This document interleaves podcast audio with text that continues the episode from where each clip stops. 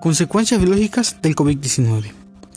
La mayor parte de la gente que tiene la enfermedad de COVID-19 se recuperan completamente unas semanas después, pero algunos continúan prestando síntomas después de su recuperación inicial.